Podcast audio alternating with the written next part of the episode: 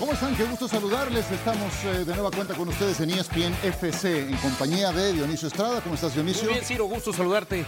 Igualmente, muchas gracias. Ya ven ustedes a Barack Feber, desde luego a Richard Méndez. Richard llevó a todos ustedes en eh, territorio estadounidense el partido entre Fútbol Club Barcelona y el Osasuna de Pamplona, que nos entrega la victoria para el conjunto catalán. Ganaron por dos de diferencia.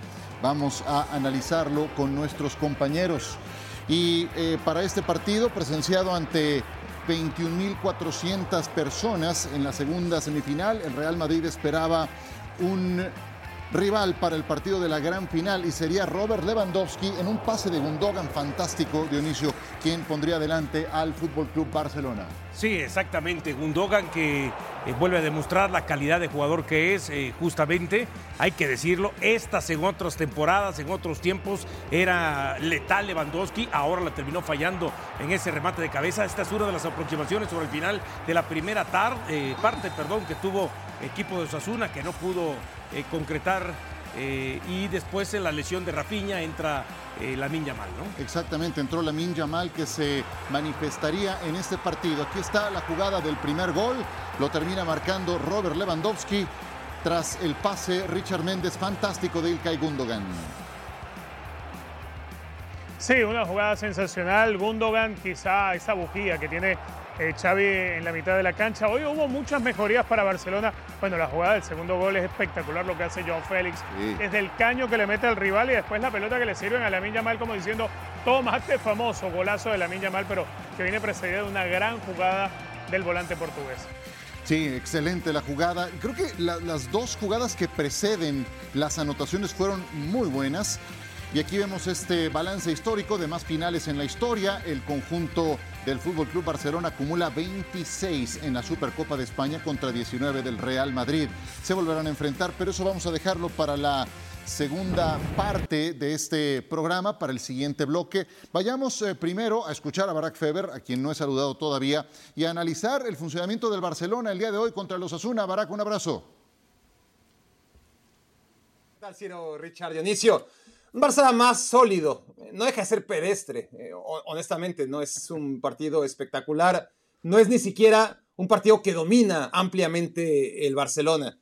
Es un Barça más sólido en función en que, bueno, en buena parte, no digo que sea la única razón, no, no creo que el diagnóstico sea tan fácil, pero sí me parece bastante evidente que cuando vuelve a la defensa del año pasado, esto es con un tercer central, con Koundé eh, habilitado como falso lateral, más la pareja de Christensen y Araujo, aunque Araujo sigue dando eh, algunas, eh, pues, varios síntomas, igual que Christensen, de, que no son la pareja del año pasado, pero cuando repiten ellos, junto a, a Valde en la otra banda, es el Barça más sólido, que menos problemas tiene defensivamente. No es que no los hubiera tenido hoy del todo, sí que los Asuna puede empatar en cualquier momento. el primer tiempo los Asuna es muy bueno.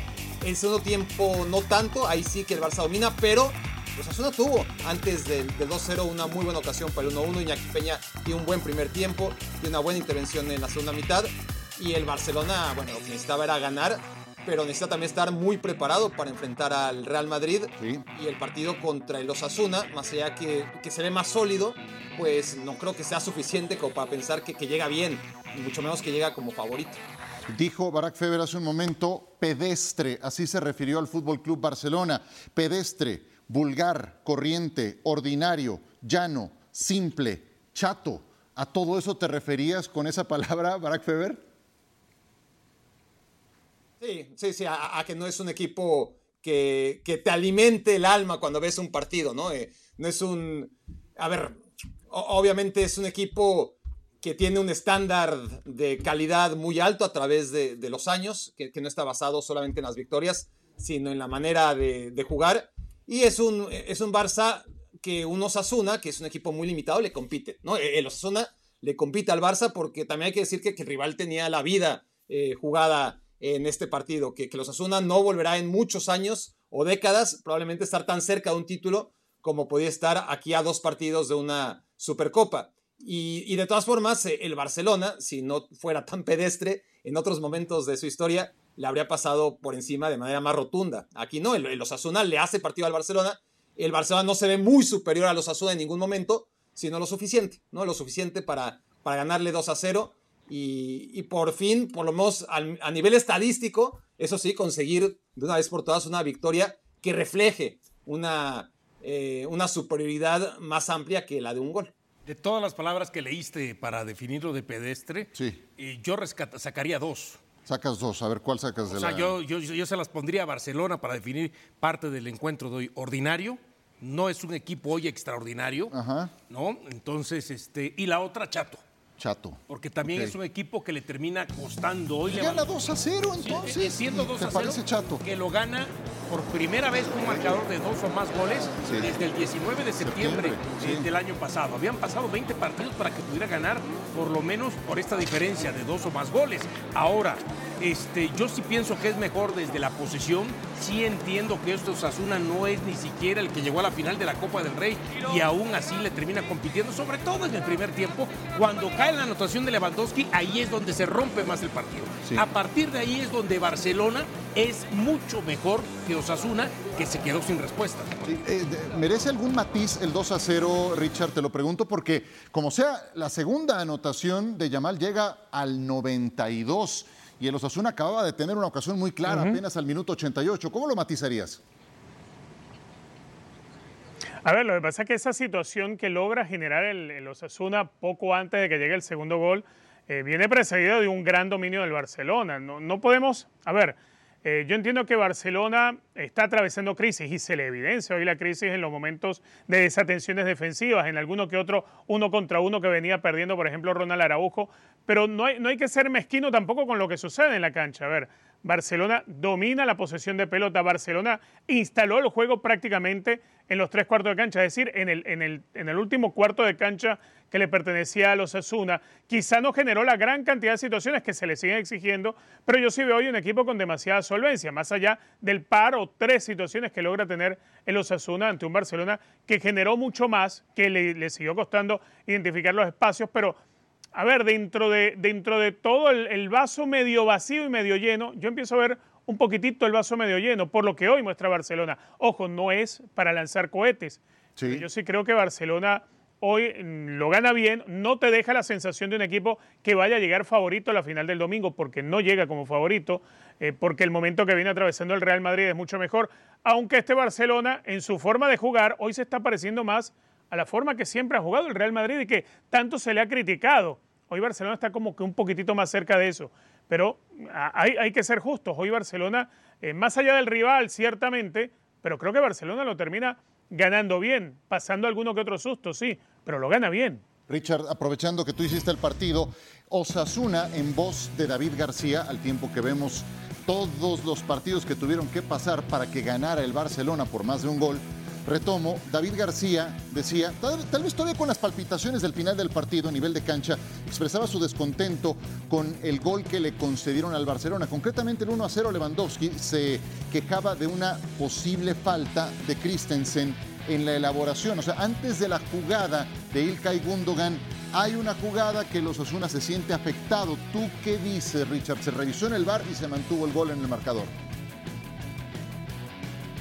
Para mí no fue falta. A ver, eh, hay una presión que hace Christensen sobre el hombre que recibe de Osasuna en la mitad de la cancha, le gana. Eh, el lugar, el sector del cuerpo donde Arnaiz se queja de recibir el golpe, que es a la altura más o menos del riñón, no hay contacto de la rodilla eh, de, Frankie de Jong, con, perdón, de Christensen con, con la zona lumbar, que era la que se quejaba. Eh, en ese momento Arnaiz. Así que para mí no existió falta. Para mí está bien validado el gol del Barcelona. Quizá forma parte del sentir algo de impotencia porque eh, en aquel momento Arnaiz, perdiendo la pelota, yo creo que hasta con ingenuidad, porque sabes que cuando estás de espalda al rival te van a venir a chocar, eh, te dejas caer, ves que producto de eso se genera una situación de ataque y te terminan marcando un gol, pues te quedas en, en, el suelo y empiezas a pedir una falta que no existió, pero más es evidenciando eh, el error tuyo a la hora de proteger la pelota, de cuerpear, de no saber resistir la arremetida que te hace Christensen, pero ahí no hubo falta de ninguna manera. Lo revisa el VAR y creo que termina tomando la decisión correcta. Donde puede generarse la duda en ese aspecto. Y además que... Adelante, Barak. Dale, dale. Yo, yo coincido. No, yo, coincido con, lo que dice Richard Dionisio Ciro. Pero, pero les hago una pregunta abierta, y casi hasta retórica, y, también la ampliaría al, penal de Gundogan en el minuto noventa y tantos contra Las Palmas, que también creo que, era penal, ¿no? Eh, partiendo la base que hoy me parece que no era falta y que aquel sí era penal. Si aquel, la mismita jugada contra Las Palmas hubiera sido en el área del Barcelona, en el mismo minuto, con el marcador así, ¿el árbitro hubiera marcado penal?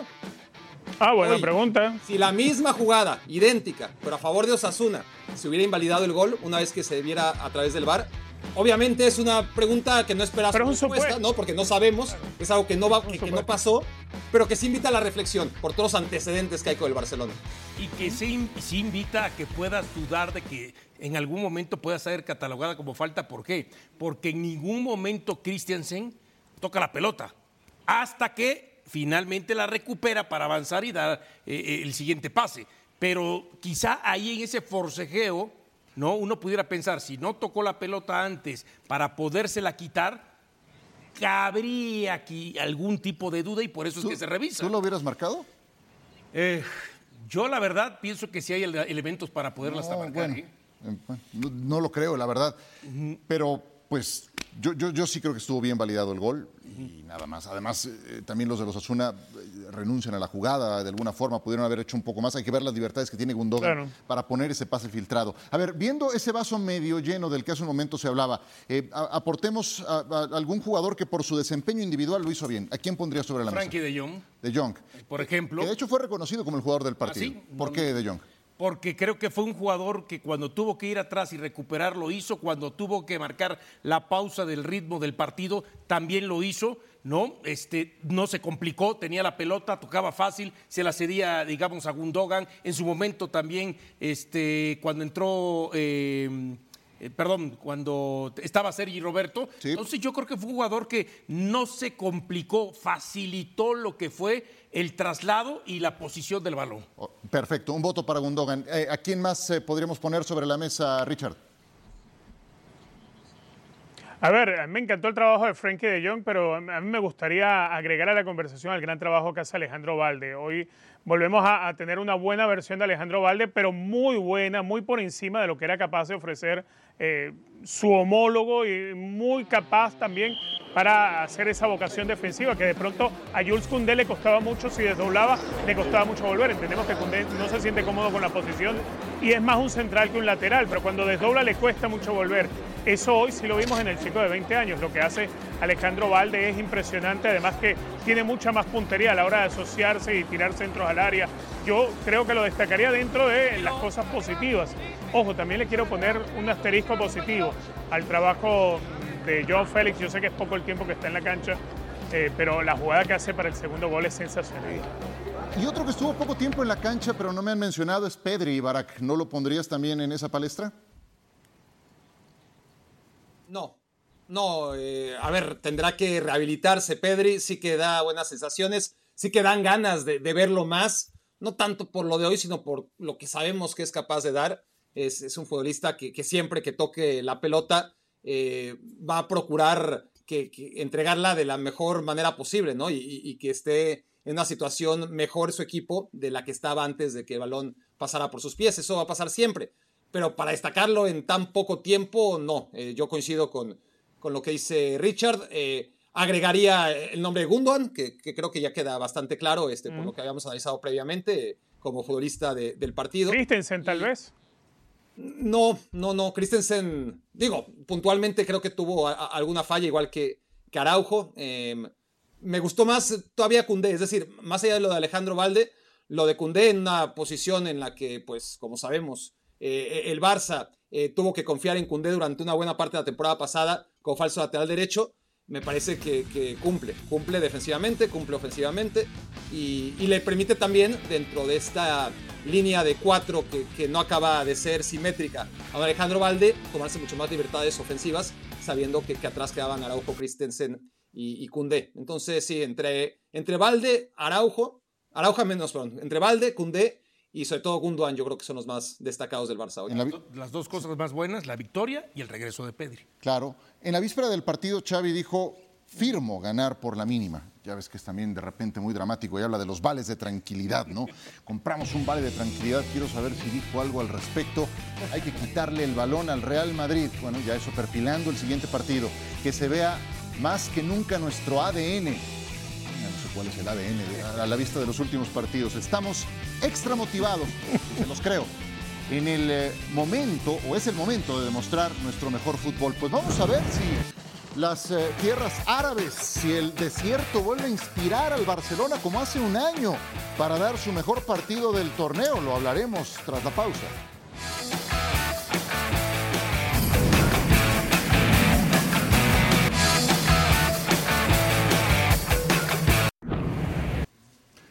Clásico en finales de Supercopa de España. Aquí tenemos eh, el balance de acuerdo a sus enfrentamientos previos. El Real Madrid con seis títulos, el Fútbol Club Barcelona con tres.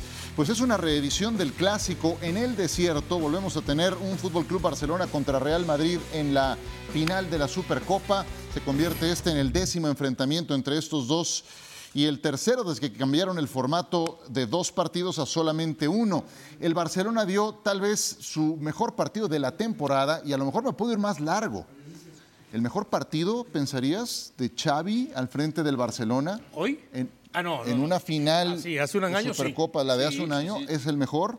Pienso que sí. ¿Coinciden por allá? Porque A ver, le pasó por encima a Barcelona, le dio un baile, se mostró realmente lo que leíamos hace un momento, Ajá. el ADN del Barcelona, ¿no? Quitar la pelota, tener la pelota, tocarla, este, marear al rival, pero también termina goleando ese partido.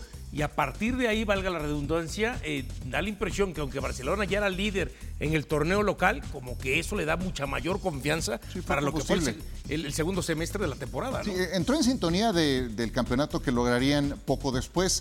Pero, ¿ves, Richard, los elementos para que pueda volver a prender el Barcelona como lo hizo el año pasado?